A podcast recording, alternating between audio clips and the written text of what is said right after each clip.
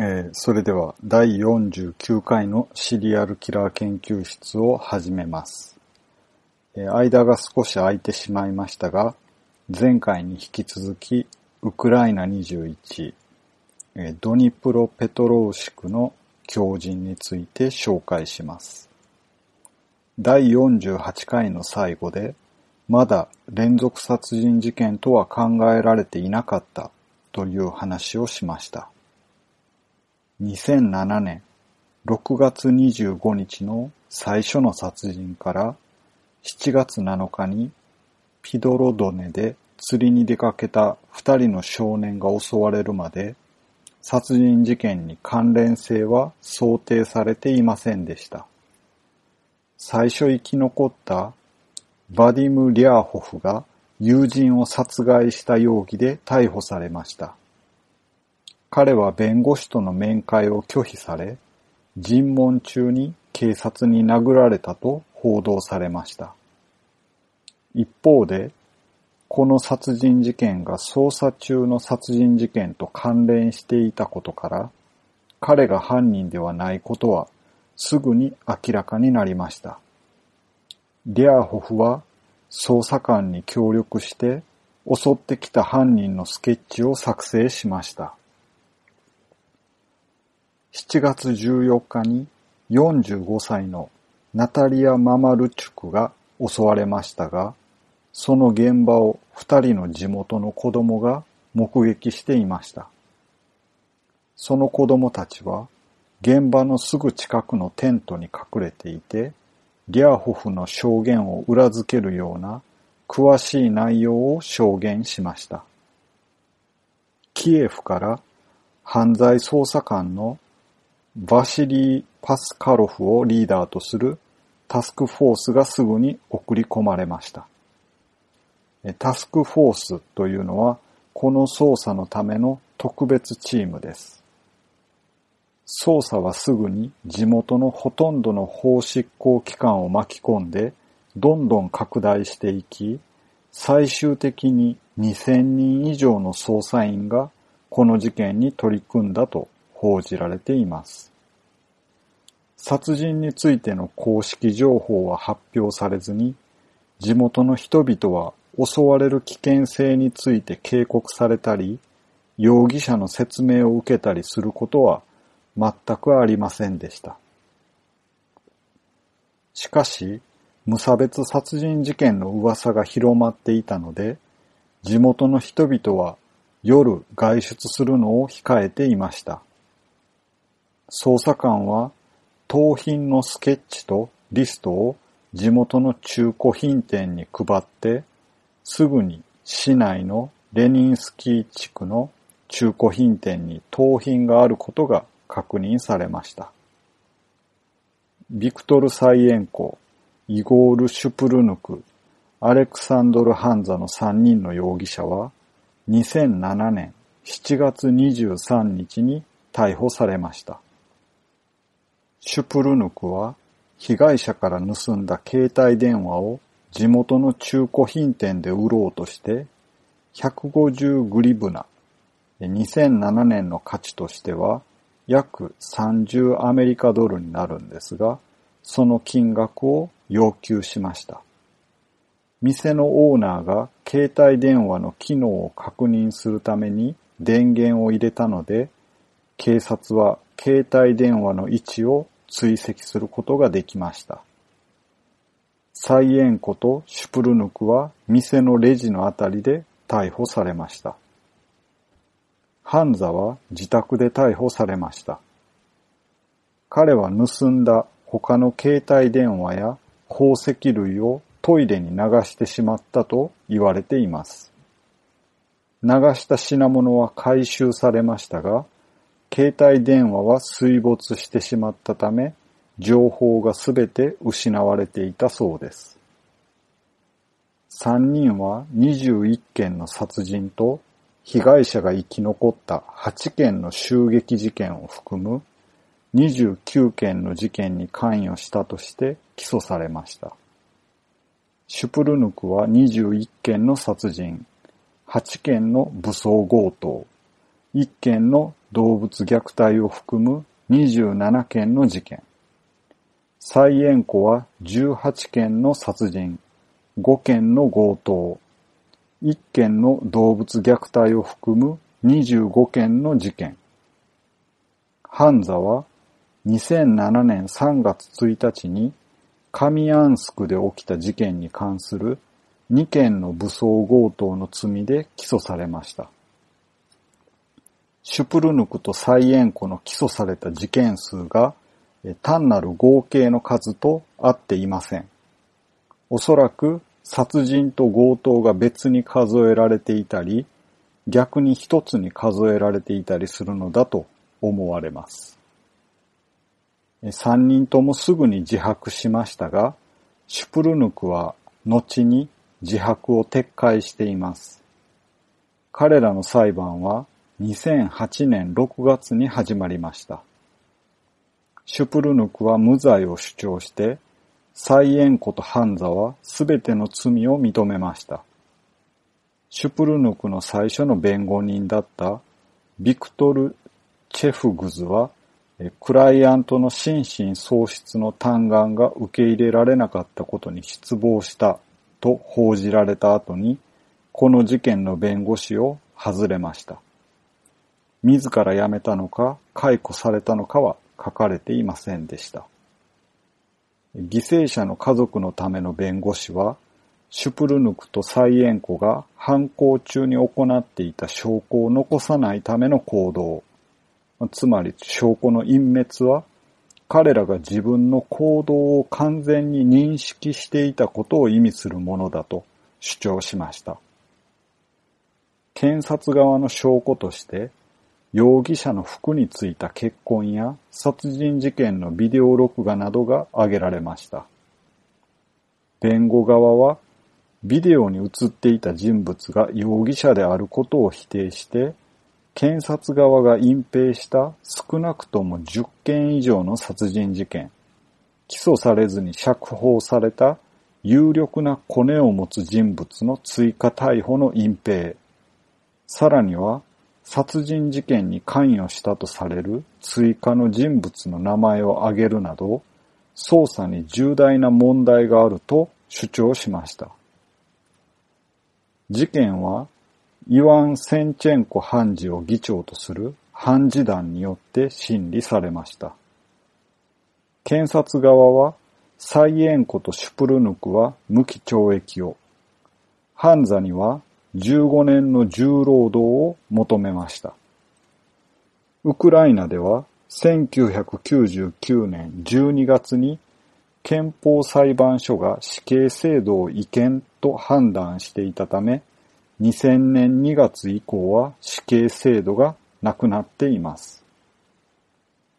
検察側は殺人の動機を立証しませんでした。地元メディアは少年たちが録画した殺人ビデオで一攫千金を狙う計画があったと報道しました。どちらかは書かれていなかったのですが、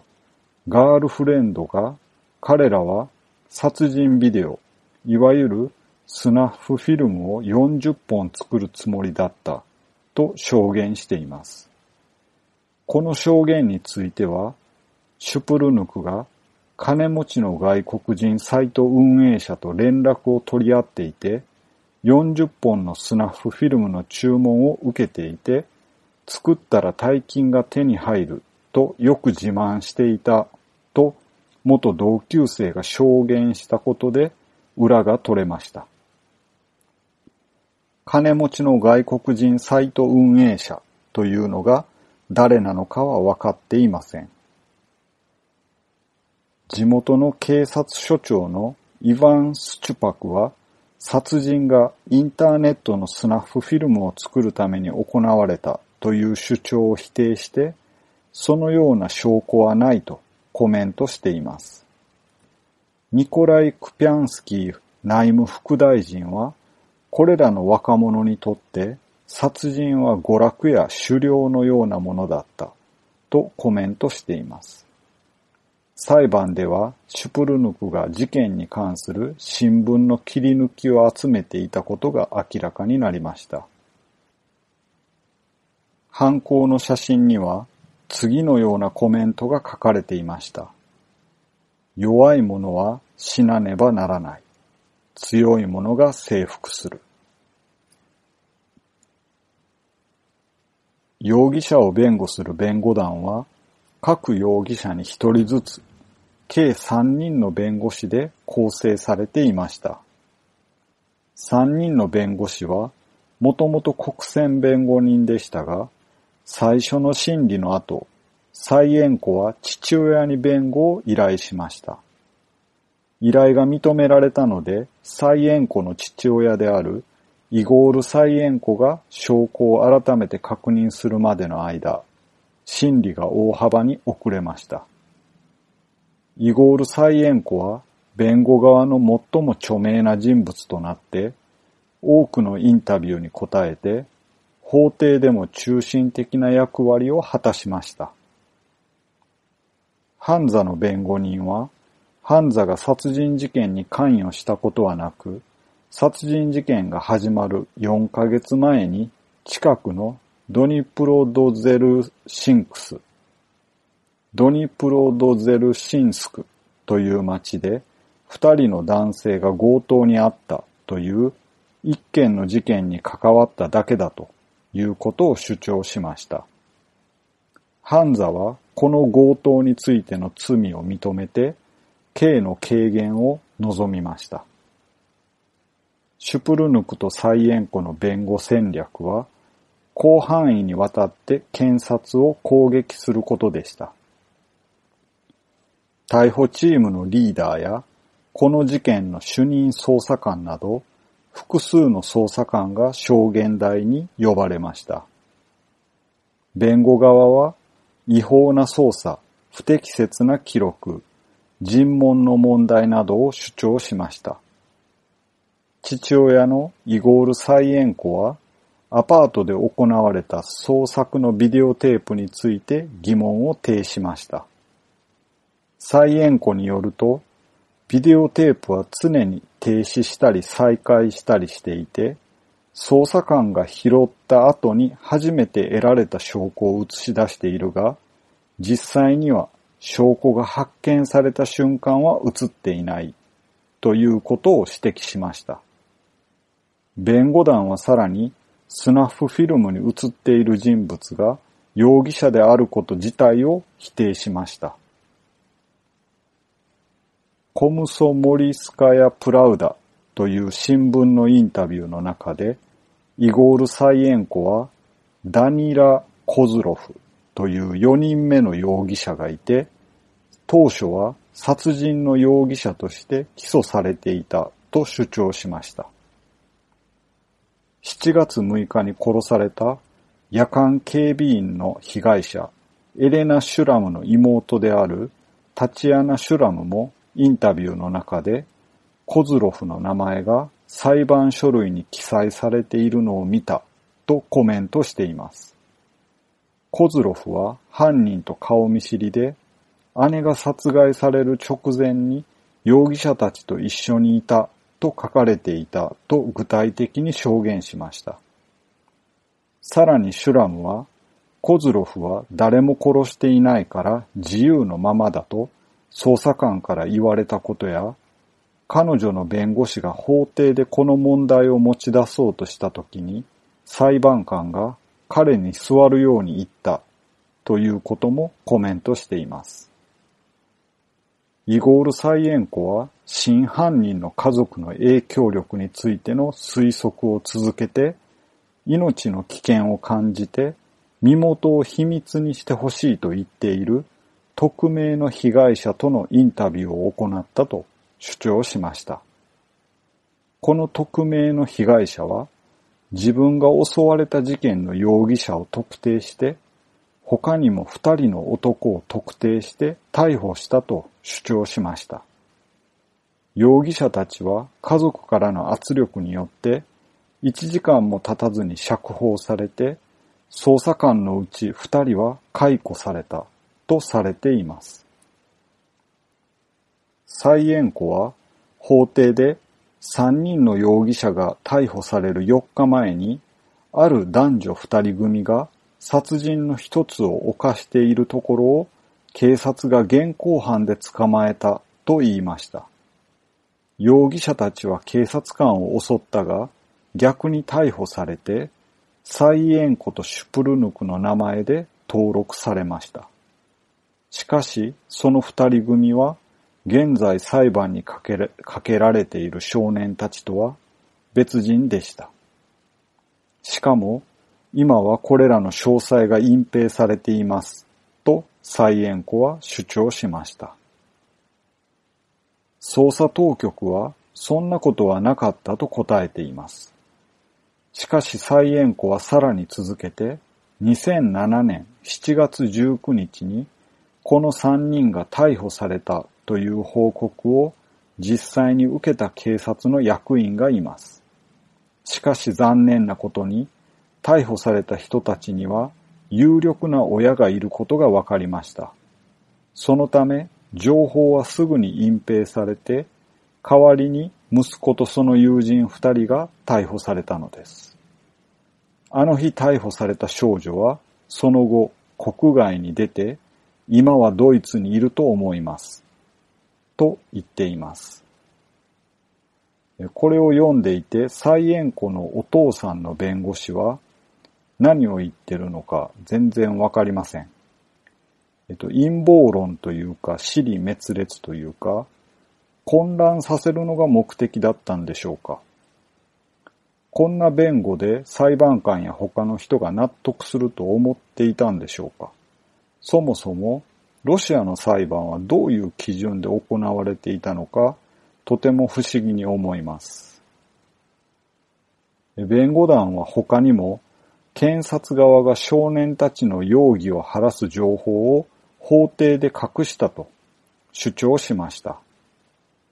イゴール・サイエンコは警察が目撃者にインタビューして、さらに2件の殺人事件の証拠を回収したと主張しました。シュプルヌクとサイエンコは、これらの殺人事件が起きた時刻について強力なアリバイがあったため、これらの犯罪に関する情報はすべて事件から削除されたんだと主張しています。イゴール・サイエンコは、息子は首謀者と考えられているシュプルヌクに心理的な依存をしていたと主張しました。シュプルヌクが繰り返しサイエンコを脅して、サイエンコが命の危機を感じていたと主張しました。サイエンコは法廷で7年生の時からシュプルヌクに常に怯えていたと証言しました。被害者の弁護団としては、父として進まない訴訟手続きや捜査当局による隠蔽工作に不満を持つ被害者の家族から一定の支持を得ていたとされています。被害者の弁護団がどのようなことをしていたのかは具体的にはわからないのですが、裁判がスムーズに進むように、イゴール・サイエンコの主張を牽制していたのだと考えられます。一方で、被害者の親族の中には、裁判を監視するための独立した組織を立ち上げる予定だとメディアに語った人もいました。ウクライナ当局は、まだ逃亡している可能性のある第4の人物が殺害に関与しているということを強く否定して、3人の容疑者の逮捕以降、同様の犯罪が行われているという噂は根拠がないとコメントしました。ここで彼らが撮影したと言われるスナッフフィルムについて少し説明します。シュプルヌクの携帯電話やパソコンには、殺人事件を撮影した複数の動画が保存されていました。その中で48歳のセルゲイ・ヤツェンコが殺害される様子を撮影したビデオがインターネット上に流出しました。森の中で仰向けになっているヤツエンコの顔をビニール袋の中に入れたハンマーで何度も殴っている様子が映っています。さらに一人の犯人がドライバーでヤツエンコの目と腹部を刺します。その後でさらに確実に死亡するまでハンマーで殴ります。犯行は4分以上続き、その間被害者は意識を失ったり、覚醒したりを繰り返します。ビデオの中で犯人の一人がカメラに向かって微笑んでいるのが見えます。犯人たちは自分たちの車まで歩いて行って、犯行が道路脇の駐車している車のそばで行われたことを示しています。彼らは冷静に殺人について話し合って被害者の脳が見えていて、その脳にドライバーが突き刺さった後にも、まだ息をしていたことに軽い驚きを示しています。それから水筒で手とハンマーを洗って笑い始めます。映像には二人の容疑者しか登場せず、一人は常にカメラの後ろにいました。つまり順番にお互いを撮影していました。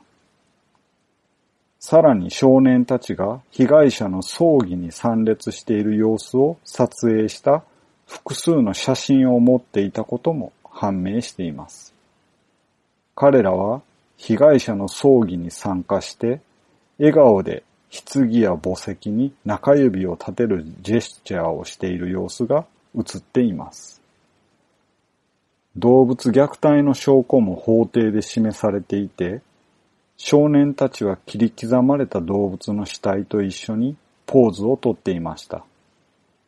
この写真は手に入ったので動物にモザイクがかかっていますが、ブログの方に貼っておきます。え弁護側は証拠は違法に入手されたもので、ビデオや写真に写っている人物は容疑者に似せてデジタル的に加工されていると主張して、証拠の提示に異議を唱えました。サイエンコとシュプルヌクは、写真に写っている人物に見覚えがあるかどうかを尋ねられたとき、ないと答えました。イワン・セチェンコ判事はこれに対して次のように言いました。映画やビデオ編集の専門家であるヴァレリー・ボロニュクは、ビデオは、ビデオは捏造や改変されたものではないと証言しています。裁判所は弁護側の反論をすべて退け、素材は本物であり、容疑者が被害者を殺害する行為を映し出しているという検察側の主張を受け入れます。先ほど説明したネット上に流出流出したビデオに映っていたヤツエンコについて少し説明します。男性はタロムスク村に住んでいたセルゲイ・ヤツエンコで2007年7月12日に殺害されて7月16日に遺体が発見されました。ヤツエンコは48歳で喉にできた癌のために仕事ができませんでした。喉にできた癌の治療のため、しばらくの間、言葉を発することができませんでした。しかし、ヤツエンコは仕事ができないことに不満を感じて、村のあちこちで些細な仕事を見つけ続けていました。小さな工事や車の修理、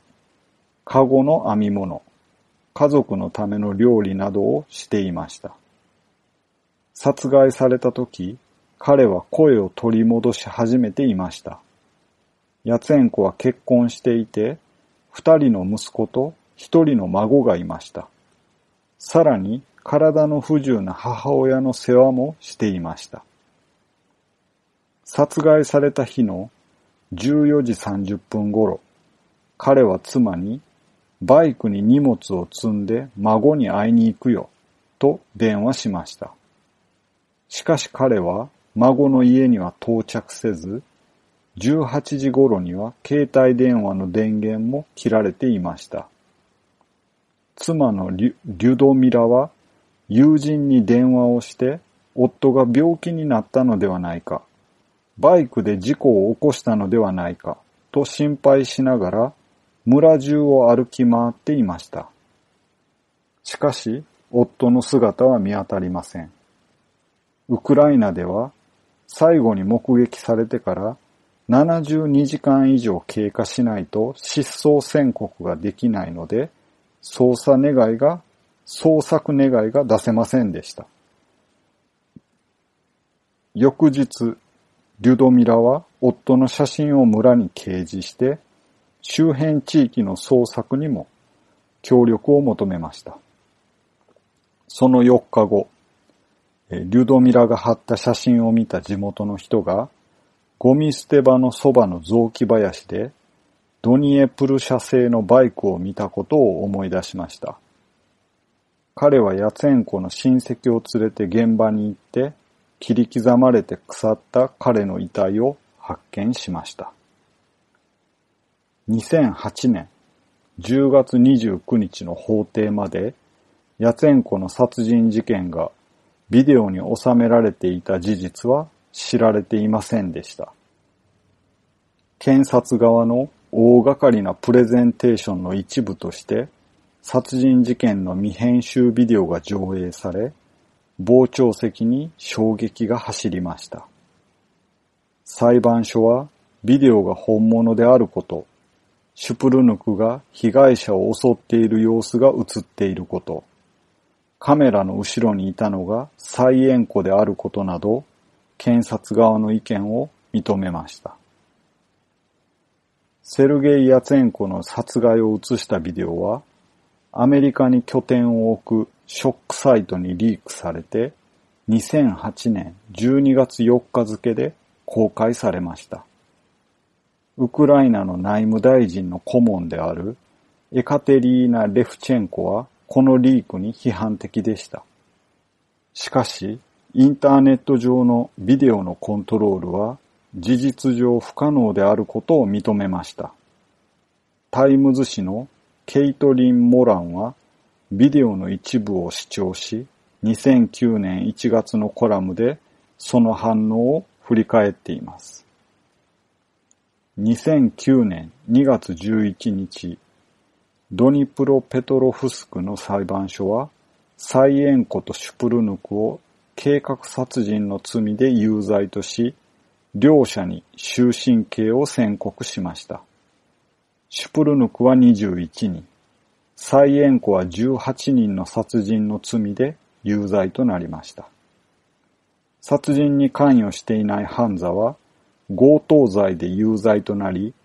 9年の懲役刑を受けました。サイエンコとシュプルヌクは動物虐待の罪でも有罪となりました。ハンザはサイエンコとシュプルヌクについて次のように語っています。彼らが犯す残虐行為のことを知っていたら、銃を突きつけられたとしても彼らの近くに行くことはなかっただろう。裁判官は判決の中で犯罪の主な動機は病的な自己確認の欲求であったと述べています。さらに彼らの感情世界が貧困であり、人や道徳的基準への関心の欠如を指摘しています。裁判所の判決文は数百ページに及び、2日間にわたって読み上げられました。サイエンコとシュプルヌクの弁護士は、写真やビデオの証拠は信憑性がなく、合理的な疑いを超えて立証されていないとして、控訴する意向を表明しました。この主張に対して被害者家族の一人であるエドモンド・サーキアン弁護士がコメントしました。理論的には写真を偽造することは可能ですが、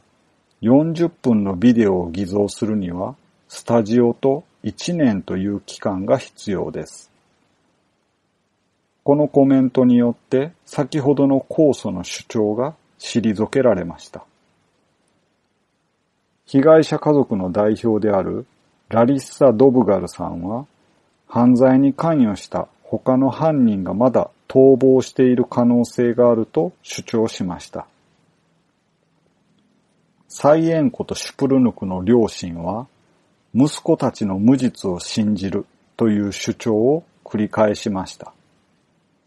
ウラジミール・シュプルヌクは、警察が息子のイゴール・シュプルヌクの自白を引き出すために、彼の頭に覆いをかけてタバコの煙を吸わせるなどの拷問を行ったと主張しました。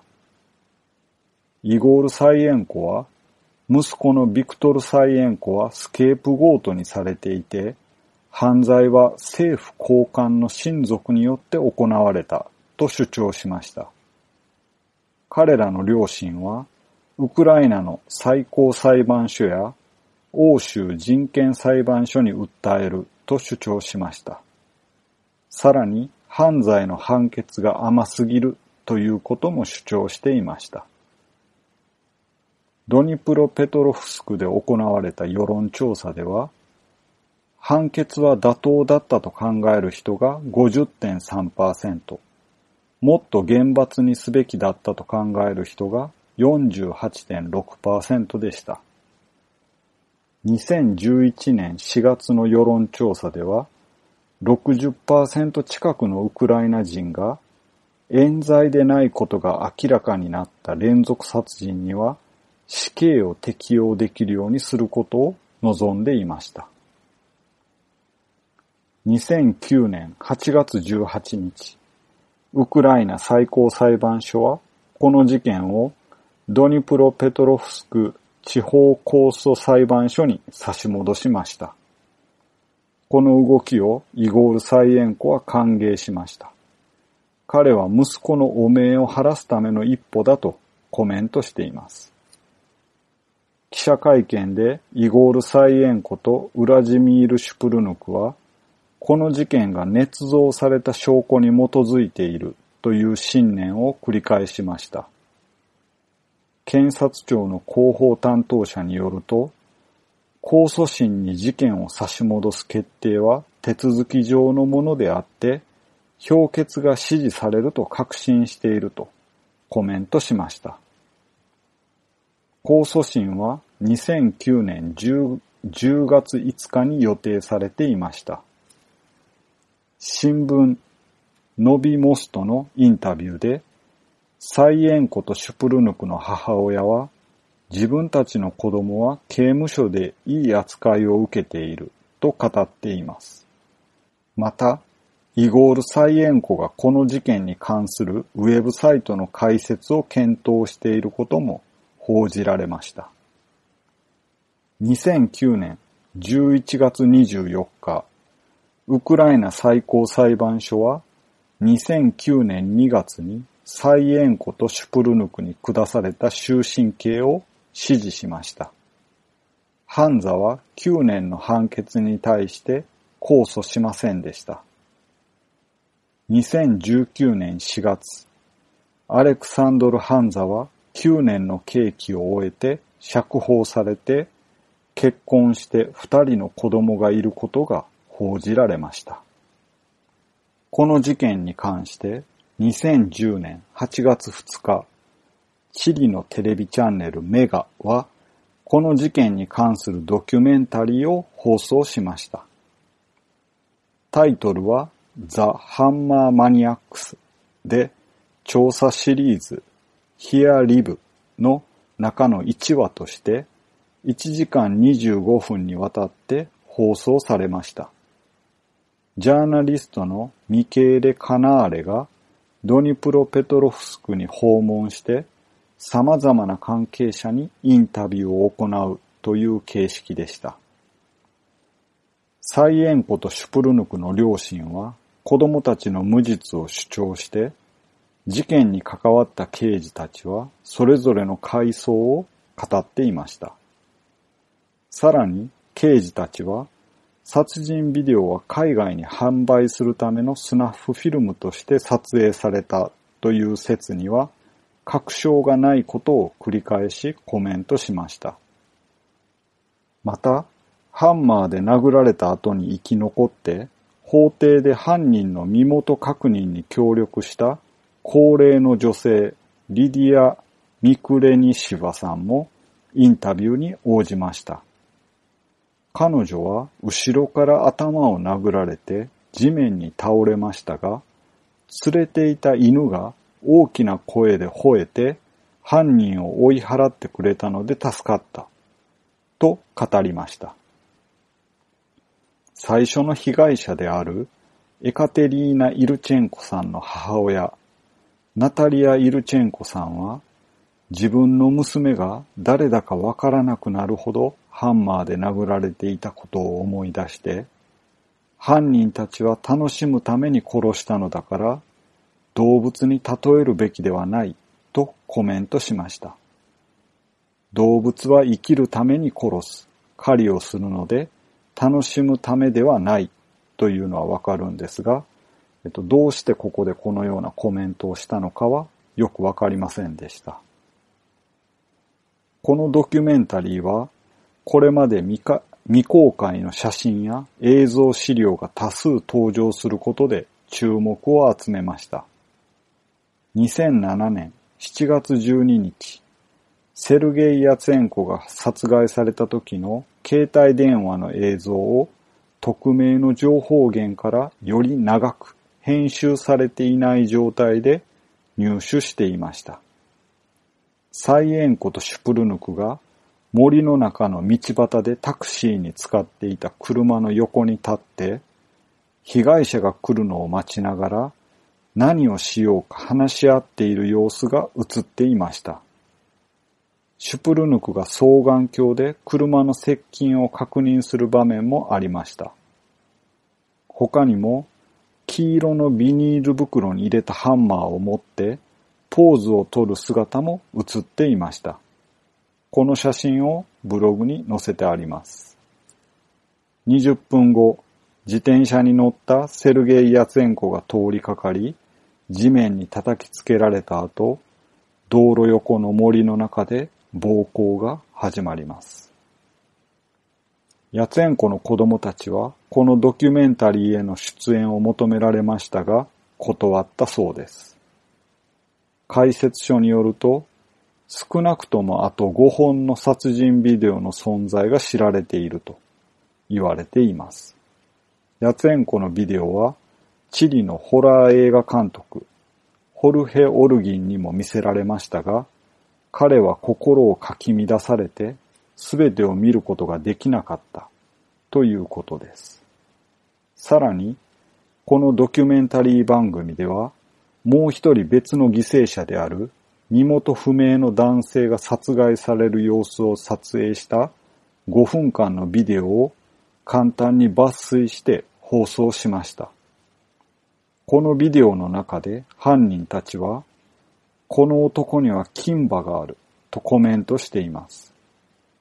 この男性は頭を殴られたり、ナイフで刺されたりしていて、彼の所持品の一部はスーベニア、いわゆるお土産として持ち去られました。スーベニアは死体の一部を切り取ったりして持っていくものを指すことが多いのですが、品物の場合もあります。このドキュメンタリー番組では、サイエンコの告白を記録したビデオも放送されて、強盗がいくつかの殺人の動機になったことを認めています。さらに、警察に殴られたとされるハンザの顔が傷ついている映像も映し出されました。マイケル・カナレは刑務所の中の犯人へのインタビューを試みましたが、ウクライナ当局から拒否されました。殺害の様々な動機が検証されて、裁判所の判決が出ているにもかかわらず、この事件にはまだ答えのない疑問があるという結論とともに終わります。最初のところで解説したイルクーツクのアカデミーマニアックスと呼ばれる二人のロシア人青年、アルティオム・アヌーフリエフとニキータ・リトキンがイルクーツクのアカデム・ゴドロクで起こした6件の殺人事件や住民への襲撃事件についてメディアの報道によると彼らはインターネットでドニプロペトロフスクの事件の記事を読んで影響を受けたと言われています。最後に、流出した映像について、このヤツェンコの殺害を映したビデオは、アメリカのサイトに2008年12月4日付で流出流出したことが分かっています。すでにサイエンコとシュプルヌクは2007年7月23日に逮捕されているので、彼らが流出させたわけではありません。一説によると、裁判がなかなか進まないことや、死刑が廃止されていることに不満を持っていた関係者がわざと流出させたということです。2009年の判決が出た時点の世論調査では、もっと厳罰にすべきだったと考える人が48.6%いました。さらに2年後の2011年4月の世論調査では、60%近くのウクライナ人が、冤罪でないことが確かになった連続殺人には死刑を適用できるようにすることに賛成しています。もしかすると、世論を誘導するために、このようなひどい映像を流出されたのかもしれないと思わずにはいられません。以上でウクライナ21の研究発表を終わります。